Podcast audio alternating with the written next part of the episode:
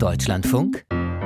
Deutschland heute Erst ein Befall von Wild, dann von Hausschweinen.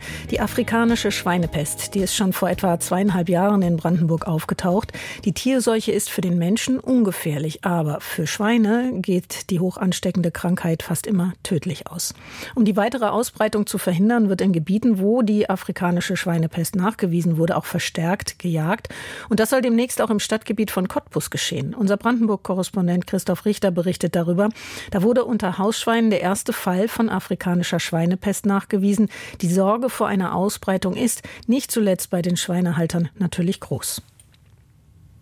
Na, für die Landwirte hier ist es natürlich eine dramatische Situation. Erklärt Agrarwissenschaftlerin Viktoria Henelt vom Landesbauernverband Brandenburg im Landkreis Spree-Neiße. Sie kennt die Situation der Schweinehalter in der Lausitz bestens. Dass sich die afrikanische Schweinepest, kurz ASP, nun auch unter Hausschweinen im Stadtgebiet von Cottbus ausbreitet, mache die Situation nicht leichter. Ganz im Gegenteil, die Schweinehalter seien in Panik. Es gibt Betriebe, die mir gesagt haben, die haben ihren Tierbestand um 90 Prozent reduziert. Die haben halt einfach diesen Wettbewerbsnachteil und die werden teilweise die Schweine auch nicht los. Das Problem ist dann auch, dann haben die halt im Betrieb einen Schweinestau, dann haben die wieder überschwere Schweine, dann haben die wieder dadurch einen Vermarktungsnachteil. Und es geht einfach zu Lasten der regionalen Schweineproduktion. Die Zahlen machen das deutlich. Laut Angaben des Landkreises Spree-Neiße im Südosten Brandenburgs, also dort, wo die afrikanische Schweinepest besonders wütet, ist der Hausschweinebestand seit dem ersten Auftauchen der Tierseuche drastisch gesunken. Anfang 2020 wurden noch 53.000 Hausschweine gezählt.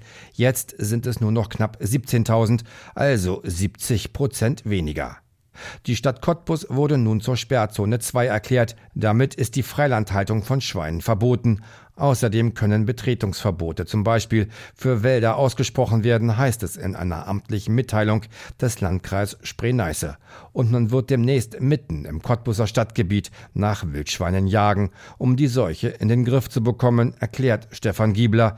Er ist der Leiter des Krisenstabs im Landkreis Spree-Neiße. Es ist nicht das stereotype Bild, dass dort äh, grün gekleidete Leute eine Treibjagd veranstalten, sondern es wird durch Fallenfang oder durch Einsatz von äh, Narkosegeräten werden vermutlich dort ein, äh, eine Entnahme stattfinden und äh, wir werden versuchen, so viel wie möglich äh, der örtlichen Jäger mit einzubinden in die ganze Sache. Alles immer unter dem Vorbehalt, wer das aus ethischen Gründen, aus jagdethischen Gründen nicht möchte, muss daran nicht teilnehmen. Landesweit wurden seit 2020 wegen der Tierseuche bislang mehr als 3000 Wildschweine getötet. Seitdem arbeiten 100 Mitarbeiter des Landkreises daran, die afrikanische Schweinepest in den Griff zu bekommen. In Brandenburg setzt man neben der Jagd und der Suche nach Tierkadavern auf Zäune, um Wildschweine am Übertritt nach Deutschland zu hindern. Problematisch seien vor allem die Tore der Schutzzäune an Forst- und Waldwegen. Bleiben die offen, können infizierte Wildschweine ungehindert einwandern. Eine Erklärung für die offenen Tore findet Stefan Giebler nicht. Entsprechende Bußgeldverfahren seien aber am Laufen. Und da geht es dann nicht um ein paar Knöllchen für 25 Euro, da hängt ein bisschen mehr dran. Befürchtet wird nun eine Ausbreitung der Tierseuche über die Autobahn A15 hinweg in Richtung Berlin. Sie trennt die Brandenburger Lausitz in einen nördlichen und südlichen Teil. Die Pest könnte dort in Richtung des Biosphärenreservats Spreewald mit seinen kleinteiligen Flächen und den dazwischen verlaufenden Fließen, Kanälen und Spreearmen vordringen. In der Lagunenlandschaft sei eine Bekämpfung dann extrem schwierig, erklärt Olaf Leik, Dezernent für Umwelt, Landwirtschaft und Veterinärwesen des Landkreises Spree-Neiße. Deshalb müsse man die Ausbreitung unbedingt stoppen, da sich die Seuche sonst ungehindert weiter Richtung Westen ausbreiten könne. Die psychische Belastung der Schweinehalter gehe ihm nah, sagt noch der Vizelandrat des Landkreises Spree-Neiße. Wenn man mal die Tötung eines solchen Bestandes mitmachen musste, wie ich, da sage ich mal, hat man vollstes Verständnis, dass es da in Regel dem Landwirt nicht bloß ums Geld geht, dass das psychisch ein Riesenproblem ist für diese Menschen dann, wenn so ein Bestand dann ausgelöscht wird. Die Schweinehalter in der Lausitz wollen nicht sprechen. Man bekommt auf eine Anfrage keine Antwort oder es heißt am Telefon, wir geben keine Interviews. Im Raum stehen Forderungen der Verbände nach Entschädigungen für betroffene Schweinehalter, die ihren Betrieb in den betroffenen Regionen haben. Das Problem Bundesweit gibt es nur zwei Schlachthöfe, die Schweine aus diesen Gebieten überhaupt schlachten, und die könnten derzeit die Preise diktieren, heißt es beim Kreisbauernverband Spree-Neiße.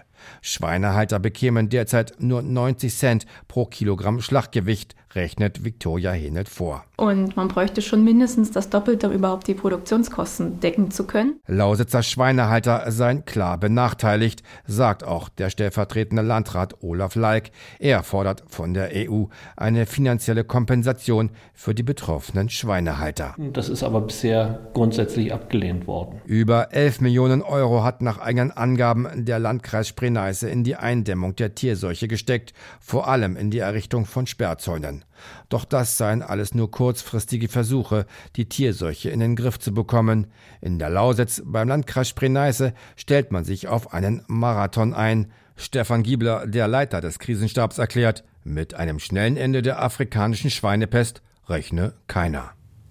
Dabei macht die afrikanische Schweinepest so viel Probleme in Brandenburg. Christoph Richter hat uns das geschildert.